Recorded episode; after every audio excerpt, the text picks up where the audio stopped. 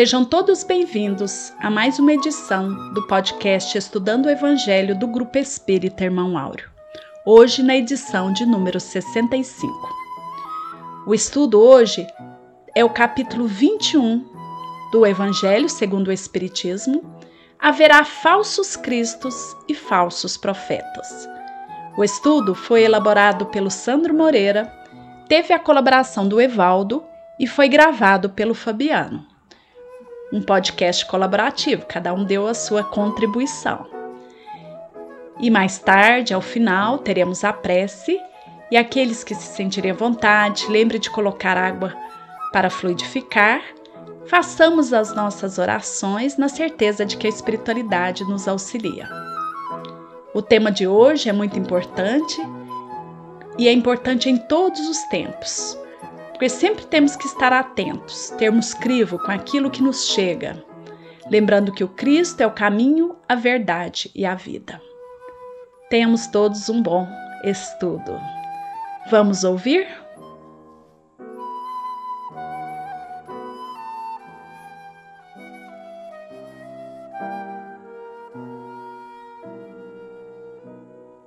Saudações a todos que nos ouvem no nosso podcast Aqui é o Fabiano e hoje estaremos apenas narrando um estudo que foi elaborado pelo Sandro Gonçalves Moreira em colaboração com o Evaldo e que aborda o capítulo 21 do Evangelho segundo o Espiritismo. Haverá falsos cristos e falsos profetas. Sigamos adiante então. O ser humano é um animal social que depende de uma constante interação com outros da mesma espécie. Nos tempos atuais, em virtude da pandemia de Covid-19, essa necessidade se mostrou com maior evidência. Em momentos de dificuldade, de fragilidade, é normal recorrer ao auxílio, ao colo, ao ombro de alguém. Infelizmente, há quem se aproveite dessa situação de carência se passando por aquele que possa trazer bálsamos às dores de quem sofre, mas que na verdade tem por detrás interesses pessoais, muitas vezes mesquinhos, que acabam agravando a condição daquele que pede por socorro. Por isso, exatamente por isso, os espíritos superiores nos alertam sobre a importância da oração, mas antes de tudo, da vigilância devemos nos atentar àqueles que se nos apresentem como salvadores. Não devemos acreditar cegamente, mas antes de tudo, analisarmos suas obras, sua conduta, pois uma árvore boa não pode produzir maus frutos, da mesma forma que uma árvore má não produz bons frutos. No sentido evangélico, profetas são aqueles enviados de Deus que possuem a missão de instruir os homens e de lhes revelar as coisas ocultas e os mistérios da vida espiritual. O dom de fazer predições tornou-se um atributo dos profetas, em virtude de uma distorção terminológica. Dessa forma, no sentido de nos protegermos dos falsos profetas, observemos, portanto, o teor das suas mensagens. Aqueles que nos trazem previsões, muitas delas apocalípticas, merecem o crivo da nossa razão, de forma bastante rigorosa. Tais, predições, se aceitas sem questionamento, podem gerar perturbações mentais, inclusive acarretando quadros patológicos, como, por exemplo, ansiedade. Os espíritos, sejam eles encarnados ou desencarnados, que se dizem dotados de poderes especiais, miraculosos, capazes de realizar proeza, que escapam às leis da natureza, se mostram como fortes candidatos a falsos cristos ou falsos profetas, uma vez que a realização de algo que extrapola as leis da natureza só cabe ao Criador e, evidentemente, nenhuma criatura disso seria capaz. Alguns fenômenos, realizados por esses irmãos, atribuídos como miraculosos, gradativamente vão sendo explicados com a ampliação do conhecimento científico. Dessa forma, o charlatanismo tem prazo de validade, e esses irmãos, em algum momento, serão convidados a modificar suas atitudes e reparar os danos a quem eventualmente tenham causado. Para pessoas leigas à doutrina espírita, alguns fenômenos a ela relacionados notoriamente os mediúnicos, podem levar à falsa conclusão de que os preceitos de Kardec podem fomentar falsas profecias. O Evangelho segundo o Espiritismo, entretanto, deixa claro que tais fenômenos, assim como aqueles relacionados à física, à química e outras ciências, obedecem às leis naturais, cabendo à doutrina desvendar as questões que ainda são enigmáticas a todos, ou pelo menos à maioria de nós, que são aquelas relacionadas ao intercâmbio existente entre os planos material e extrafísico. Aos poucos, muito do que era tratado como sobrenatural tende, portanto, a se encaixar naquilo que se pode considerar como conhecimento científico. O apóstolo João nos adverte: Meus bem-amados, não acrediteis em todo o espírito, mas experimentai se os espíritos são de Deus, porquanto muitos falsos profetas se têm levantado no mundo. A mensagem é muito clara, mas faz-se necessário dizer que todos os espíritos são de Deus. Não devemos aqui julgar este ou aquele irmão no sentido de diminuí-lo ou rotulá-lo de uma forma estigmatizada, pois uma das bases do Espiritismo é a indulgência para com o próximo. Se nos depararmos com um espírito que se compraz com a falsidade ou com qualquer má tendência, cabe a nós orarmos por ele, solicitando a Deus e aos espíritos superiores terem dele compaixão, para o quanto antes se aperceba de suas decisões equivocadas e se esforce para seguir a estrada reta, o que certamente o levará à necessidade de reparação das faltas cometidas com aqueles que por ele forem enganados. O discurso apresentado pelos falsos cristos e pelos falsos profetas pode até se assemelhar em alguns aspectos àquele apresentado pelos verdadeiros emissários divinos. Se a mensagem é apresentada de forma discreta, objetiva, preenchida com preceitos morais, pode estar sendo proferida por alguém de boa intenção. Mas, se ao contrário houver uma carga excessiva de termos que desencadeiam respostas emotivas, se o palestrante fizer questão de plateias, se não aceitar outras opiniões por ser o detentor exclusivo da verdade, devemos averiguar se não se trata de um irmão com objetivos menos nobres, ou que esteja fascinado por ideias que não nos levem aos ensinamentos de Jesus. Uma característica dos falsos profetas é de se aproveitarem de um momento de vulnerabilidade das pessoas um momento de maior carência.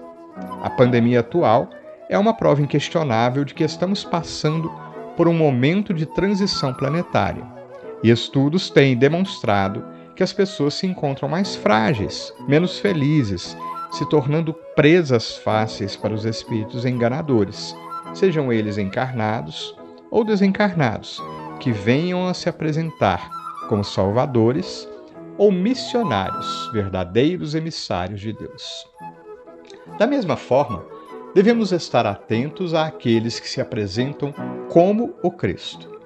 Neste caso, nossa tarefa se mostra menos difícil, pois, sendo o Cristo nossa referência de perfeição relativa, qualquer um que não apresente todas as suas virtudes e ou manifeste alguma má tendência que não lhe seja própria, certamente ele não o será. Nossa pretensão também deve ser direcionada ao que se passa pela nossa mente, pois, como bem explicado em resposta à pergunta 459 do Livro dos Espíritos, os espíritos nos influenciam bem mais do que podemos imaginar. Muitas intuições que temos na realidade provêm de espíritos ligados a nós. Bem sabemos que todos temos desafetos que se mantém na erraticidade, e uma forma destes que não nos querem bem nos induzir a más condutas pode ser feita através da ação do pensamento. Quando então novos pensamentos surgirem, devemos ter a mesma atenção anteriormente dita, pois pode se tratar da intervenção de um falso profeta, pois no primeiro momento pode nos sugerir bons pensamentos nos induzir a ações que julgamos ser corretas, mas sutilmente podem nos incutir ideias fixas, guiando-nos a ações contrárias, no final das contas, ao ensinamento cristão, proporcionando situações de desequilíbrio. Nas casas espíritas, Tais irmãos enganadores podem se manifestar através de médiums a eles sintonizados, inexperientes ou não devidamente preparados. Suas mensagens são dotadas de, das características anteriormente citadas, o que já seria suficiente para gerar desconfiança em quem lhe ouve. Entretanto, além disso, muitas das vezes sugerem como remédio aos males da humanidade coisas utópicas e impraticáveis medidas ridículas, extravagantes e ritualísticas, além de ações que contrariam as leis da natureza. Ademais, devemos desconfiar de grupos espíritas que apresentem exclusivismos, pois mensagens que sejam importantes, veiculadas por espíritos sérios, são transmitidas simultaneamente em diversas localidades. Relatamos até agora situações específicas que caracterizam ou mesmo podemos encontrar os falsos profetas. Mas, para finalizar, gostaria de convidar a todos para que façamos a seguinte reflexão: Seremos nós falsos profetas? Como tem sido nossa postura perante nossos familiares, nossos colegas de trabalho? De alguma forma, temos espalhado a desesperança? Nossa fala tem sido embasada nos preceitos cristãos? Afastemos de nós a hipocrisia. Buscamos ser, busquemos ser verdadeiros cristãos, buscando seguir o exemplo do Mestre no nosso dia a dia. A sensação de poder alimenta a nossa vaidade. Quando menos percebemos que somos o centro das atenções, que de alguma forma influenciamos o comportamento das pessoas, temos a tendência de mantê-las em uma posição de subalternidade.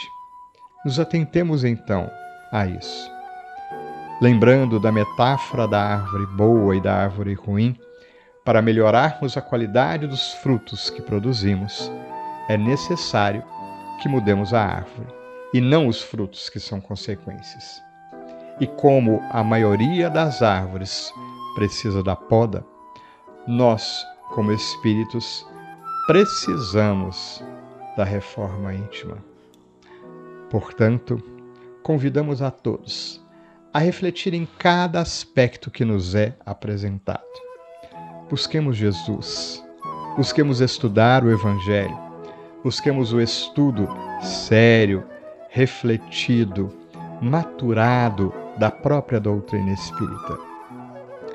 Abramos o nosso coração, o nosso espírito e a nossa mente para toda a luz que se nos apresenta, para todo o convite ao bem, ao aprendizado, ao esforço de melhoria.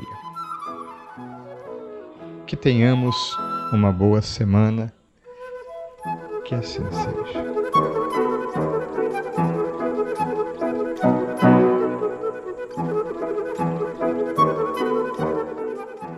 Em nossa prece de hoje, optamos pela leitura de uma mensagem de Emmanuel do livro Harmonização.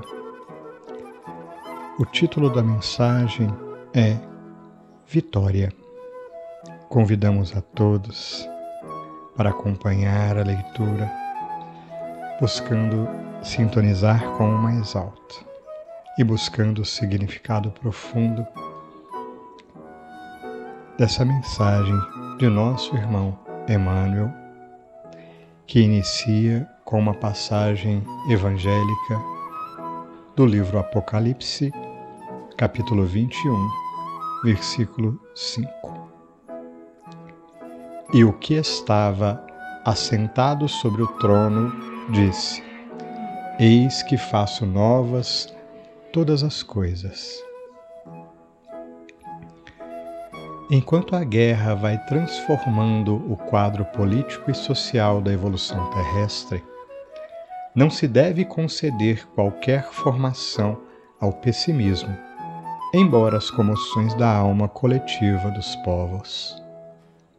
Aquele Senhor magnânimo e sábio que rege os destinos do orbe, assentado no trono da vida, tem o poder de renovar as coisas.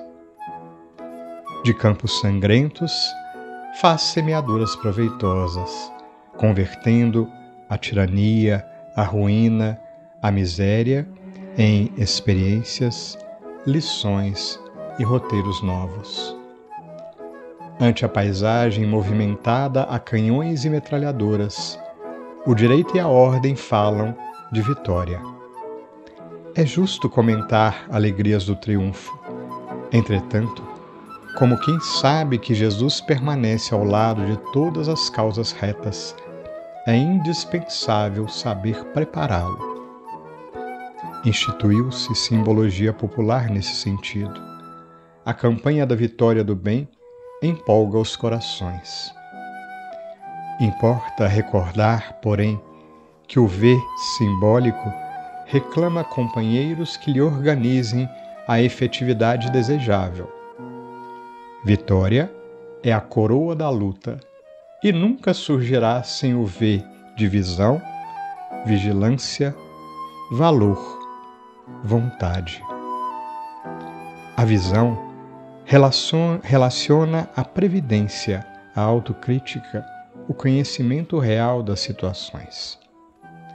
A vigilância enfeixa a reflexão, a resistência e a preparação.